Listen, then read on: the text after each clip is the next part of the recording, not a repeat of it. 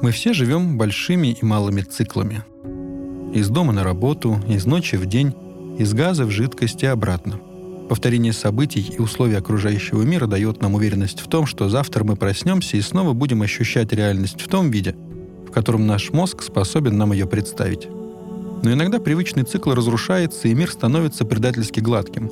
За его скользкие края больше нельзя уцепиться. Приходится соскальзывать вниз в кипящую пучину неопределенности, чтобы оттуда, снизу, попытаться разглядеть новый цикл, который будет повторяться снова и снова до следующего разрушения — Но для тех, кто умеет нырять в каскад, такие перемены не страшны. Мы прекрасно знаем, что любой цикл можно бросить на полпути и оседлать вектор, направленный в обратную сторону. Потому что не бывает ничего правильного, кроме законов Вселенной. И хотя у каждого из нас свой собственный цикл, все мы берем с собой музыку. Потому что я, например, без музыки никуда не пойду и не поеду. Без музыки я не сяду есть и не лягу спать. Без музыки я не я, мы не мы. У каждого должен быть свой саундтрек — вне зависимости от выбранного цикла. И даже если сейчас тебе музыка не нужна, то будь уверен, что скоро она тебе понадобится. Потому что ты будешь счастлив. А когда ты счастлив, музыка на карусели жизни звучит без остановки. Меня зовут Ксандер Бо, а это моя сладкая плазма. Вы должны быть любого роста, чтобы кататься на этом аттракционе.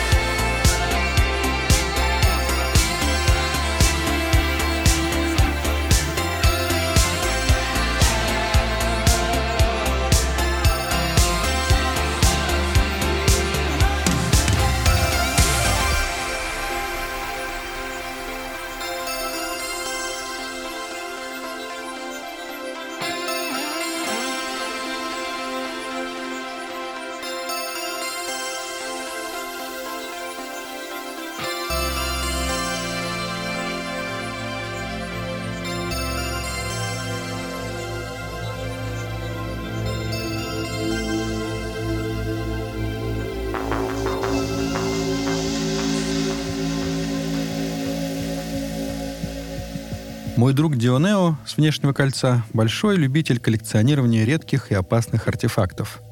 Многие из них сделали Дионео объектом насмешек, издевательств и даже охоты в 15 дюжных систем. Тем лучше для него.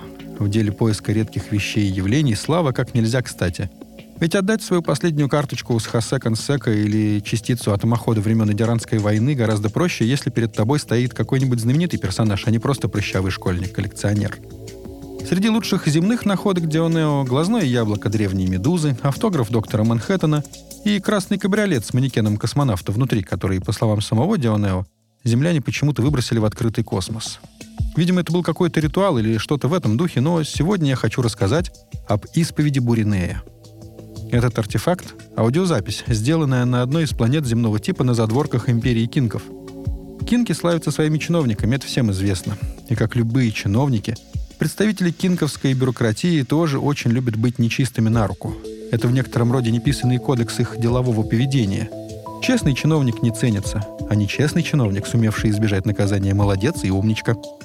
Буриней управлял своей планетой более ста циклов и был на хорошем счету у руководства империи. Его собирались повысить, перевести в более густонаселенную часть империи, где его удивительный талант выходить сухим из воды нашел бы отличное применение – Обработка документов и бюрократические формальности для перевода на новое место заняли еще 10 циклов, но в последний момент все отменилось. Потому что оказалось, что Буриней был самым честным чиновником цивилизации кинков за всю ее историю.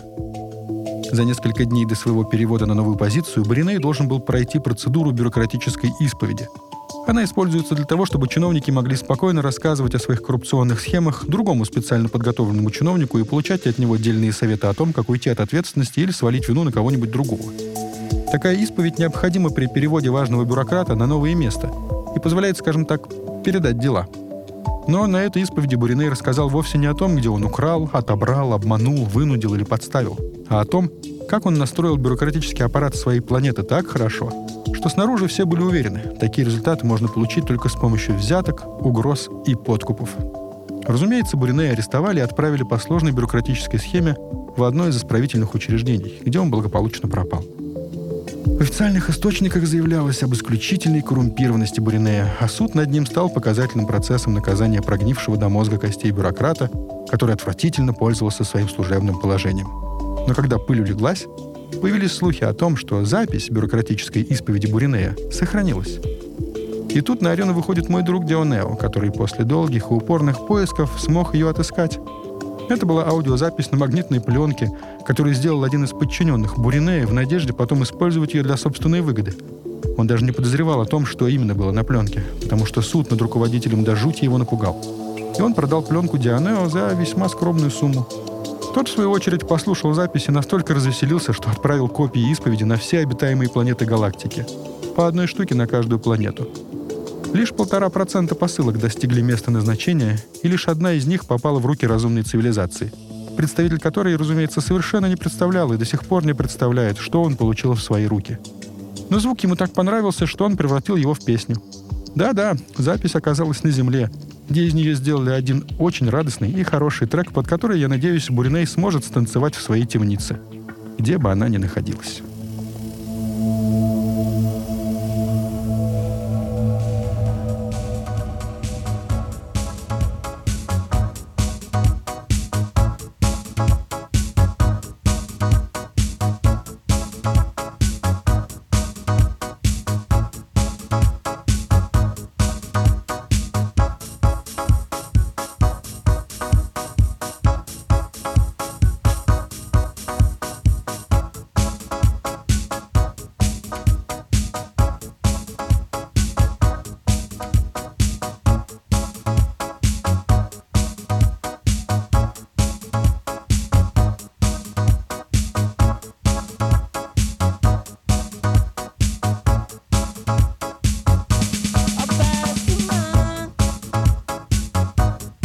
Some of the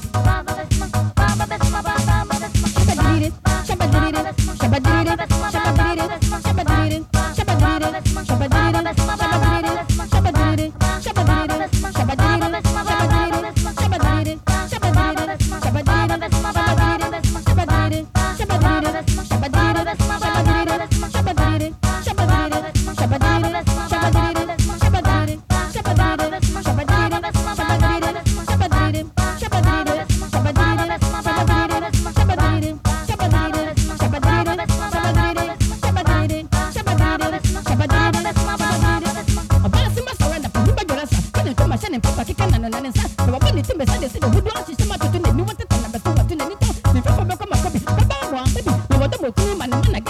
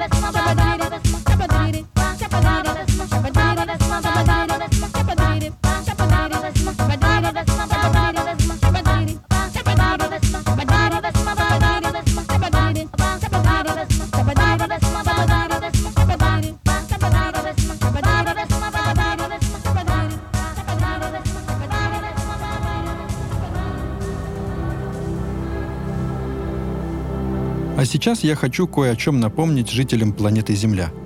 Вы ведь помните, что все обитатели Вселенной смотрят на вас как на единую общность, а не как на русских, американцев, китайцев или ганцев. Для Вселенной вы земляне. Можете что угодно там у себя внутри делать и думать, но будьте, пожалуйста, землянами. И ведите себя соответственно. У вас одна цель, один образ на галактической арене, одна судьба. Когда нападут на Землю, нападут на всех, а не на одну страну – нападут на самых слабых, чтобы поскорее закрепиться на поверхности и уже оттуда запустить полное порабощение или уничтожение. Сила стаи равна силе самого слабого ее участника. В случае с Землей самой слабой страны. То есть у Земли нет обороны вообще, потому что вы разъединены и разобщены.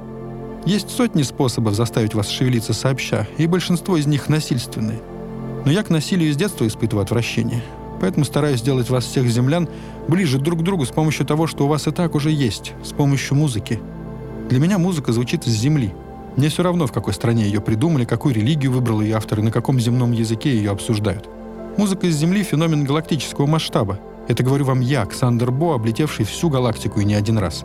Не буду хвастаться масштабами своих путешествий по Вселенной, чтобы не выглядеть слишком уж важной птицей, но скажу вам одно. Собирайтесь с мыслями и примите как данность тот факт, что вы все в одной огромной лодке, земляне. Планета ваша, ваш дом, ваша могила, ваш концертный зал и ваша фабрика, ваша столовая и ваша спальня, ваш туалет и ваша комната для медитаций.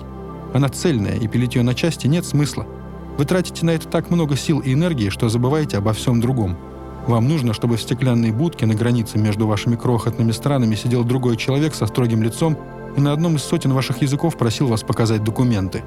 Но ведь по-настоящему вы хотите одного, чтобы этой стеклянной будки и этой границы не было – потому что единственная настоящая граница для вас — это граница атмосферы вашей планеты. И если вы не способны объединиться под знаменем музыки, рано или поздно появится кто-то или что-то, за что или против чего вы будете вынуждены бороться сообща. И давайте надеяться, что это будут не штурмовые корабли сигурнянцев или мартанвельдские оккупационные сферы. У вас еще есть время, чтобы сбунтоваться против разобщенности и объединиться. Я уже рассказывал, почему страны хреновая выдумка. И знаю, что многие со мной тогда не согласились но довольно скоро вы придете к осознанию того, что привычный порядок вот-вот рухнет, сгорит до основания. И тогда все будет хорошо.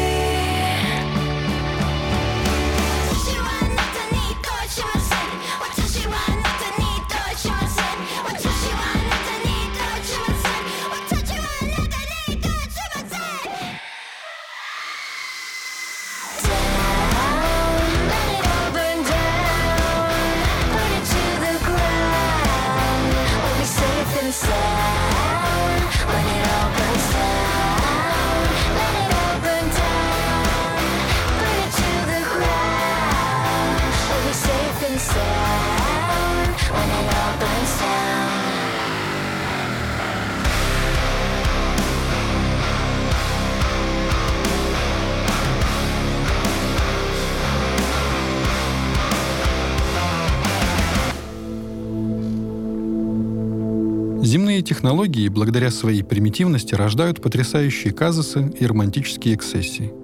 Итак, представьте, что вы — одинокий фимш. Понимаю, что это непросто, но вы попробуйте. Для тех, кто никогда в жизни не выбирался дальше внутреннего кольца, даю короткую справку. Фимши — сервисная цивилизация, которая наполняет галактобазу данных информацией. В ручном режиме, разумеется, хотя каждый фимши кибернизирован примерно на 70%. Фимши строят дата-ульи, но я люблю называть их по старинке картотеками — это огромные висящие в пространстве структуры, разобраться в которых могут только сами фимши. Каждый представитель цивилизации фимш подключен к одной единственной каскадной сети. То есть он принимает информацию от очень небольшого сегмента Вселенной, и всю жизнь он проживает в контакте только с этой нитью. Но вот каскадная нить Фимша по имени Хэцк-17 в какой-то момент затянулась в тугой, но невероятно красивый узел. Хэцк-17 всю жизнь получал только данные о биологическом разнообразии и химическом составе океанов на 19 спутниках в системе Ноликсам — и вот однажды в привычный поток данных вклинился новый ручеек с Земли. Я полагаю, что все дело в недоразвитости земных технологий, которые, судя по всему, сами не знают, как они умудряются работать, но суть остается сутью. Хэцк-17 стал получать сообщения от одной земной девушки, которые, видимо, предназначались совсем не ему, потому что в них не было данных о химическом составе воды или описании видов двояко дышащих рыб. В них были слова любви. Важно помнить, что фимши — одиночки — в их социальной структуре нет понятия семей, а сами они рождаются по заранее спланированному расписанию в лабораториях генетики. Поэтому в идеальной ситуации стандартный фимш должен был бы просто отсечь ненужную информацию, сообщить о технической накладке своему коллеге, который занимается настройкой каскадных нитей, и спокойно продолжить работать. Но даже самые продвинутые технологии во Вселенной иногда дают сбой. Потому что прогресс не остановить, но все равно ничего не будет работать. И вот оказалось, что Хэск-17 оказался носителем уникального набора генов, которые не позволили ему отсечь незнакомую каскадную нить. Более того, он вступил в контакт. Говоря земным языком, стал переписываться с той самой девушкой. Для этого ему пришлось пойти еще на десяток нарушений должностных инструкций. Он стал подключаться к лингвистическим и психологическим нитям своих коллег, разобрался в устройстве необходимого земного языка и составил примерную картину о психике хомо сапиенсов – ну а то, что было дальше, навсегда останется красивым и немного грустным пятном в истории нашей галактики. Любовная переписка земной девушки и Фимша — это уже артефакт. Но затем такая переписка стала основой для каскадной книги, которую Хэцк 17 написал уволившийся собственной компанией цивилизации. Оцените масштаб девиации. Все равно, как если бы на Земле пчела рабочий бросила улей, чтобы заняться строительством адронного коллайдера.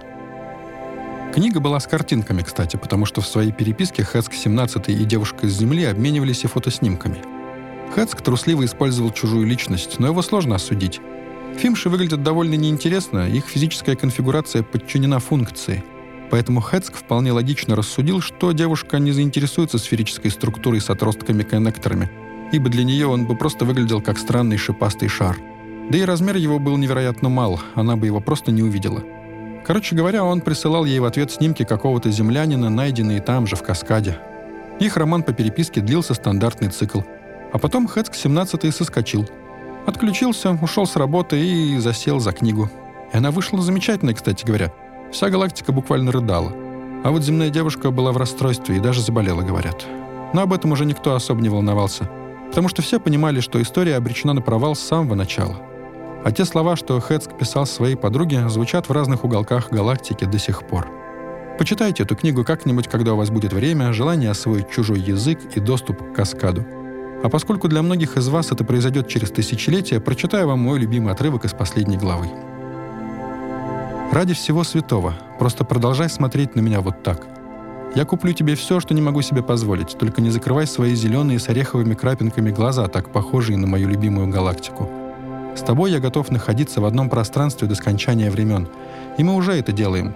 Ютимся с тобой в этой вселенной, не в силах выйти за ее границы и отправиться куда-нибудь еще — где фиолетовый — это обязательно круглое, а четвертое измерение малыши едят на завтрак, запивая огненными читос свои ангельские лица. Говорят, Хэцк 17 сейчас пишет вторую книгу. Надеюсь, для этого ему не пришлось разбить сердце еще одной прекрасной земной девушки.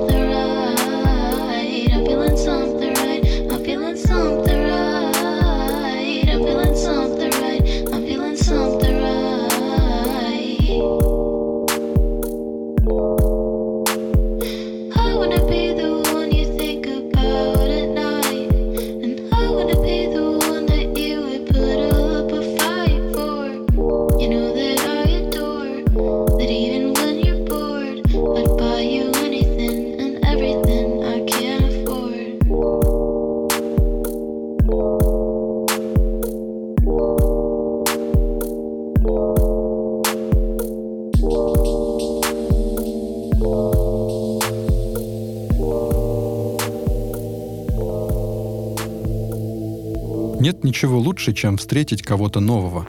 Живого, странного, красивого, страшного, глупого, неуместного, опасного, приятного и какого угодно еще. Посмотреть на то, что Вселенная может нам предложить. Звезды, планеты, туманности, черные дыры и прочие прелести — это да. Но как же сладко встретить новый разум в неожиданной конфигурации. Говорящий на незнакомом языке, смотрящий на окружающее пространство по-другому, употребляющий другую пищу, вдыхающий другую газовую смесь, испытывающий другие страхи. Другие — это жизнь. Это доказательство того, что каждый из нас уникален. И не просто потому, что мама с папой так сказали, а потому что Вселенная так заявила во всеуслышание и поставила рядом с вами тысячи, миллионы, миллиарды других, таких непохожих и чудных. Поэтому не любить ближнего своего довольно тупо. Потому что ближний, другой, это все, что у вас есть, кроме себя самих. Я ни в коем случае не принижаю любовь к самому себе, а просто говорю о том, что по-настоящему счастливое существо никогда не относится к другим настороженно, подозрительно и тем более агрессивно. Других надо любить, потому что вокруг вас, в принципе, только другие. Таких же, как вы, не существует. Один зверски умный землянин как-то заявил, что ад — это другие. Слабак, что тут скажешь? Но он просто испугался реальности, за что я его совсем не порицаю. Окружающий мир может быть очень страшным, и бояться его абсолютно нормально. Но только до известной степени. До той черты, где любопытство перевешивает страх. У кого-то это происходит раньше, у кого-то позже, но причина одна. Никто до конца не понимает, что нас на самом деле окружает. Вот мы говорим «Вселенная». А что это? Мын его знает. И поэтому все новое, что вы находите, должно быть интересно и привлекательно. Другой человек, песня, которую раньше не слышали, новый страшный вирус, от которого у окружающих отключается критическое мышление. Все это ужасно любопытно и никогда не повторяется. А бесконечное разнообразие — это соль жизни. Я страсть как люблю соленое.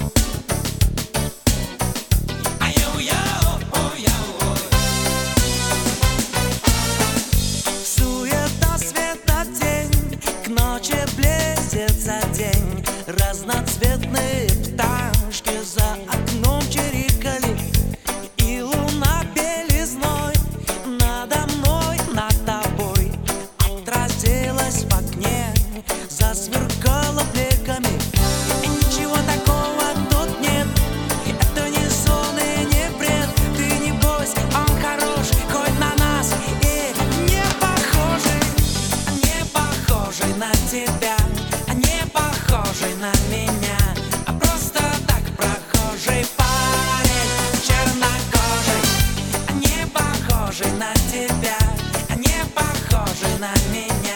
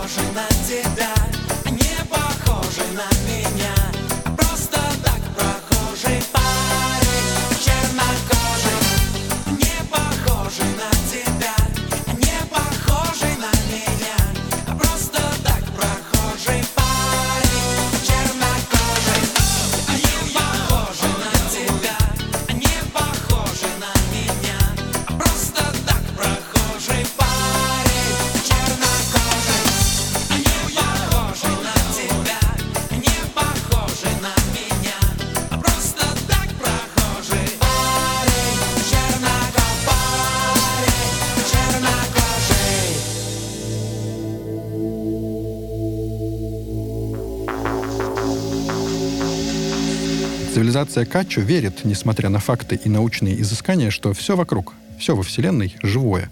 У всего есть душа, у всего есть сознание.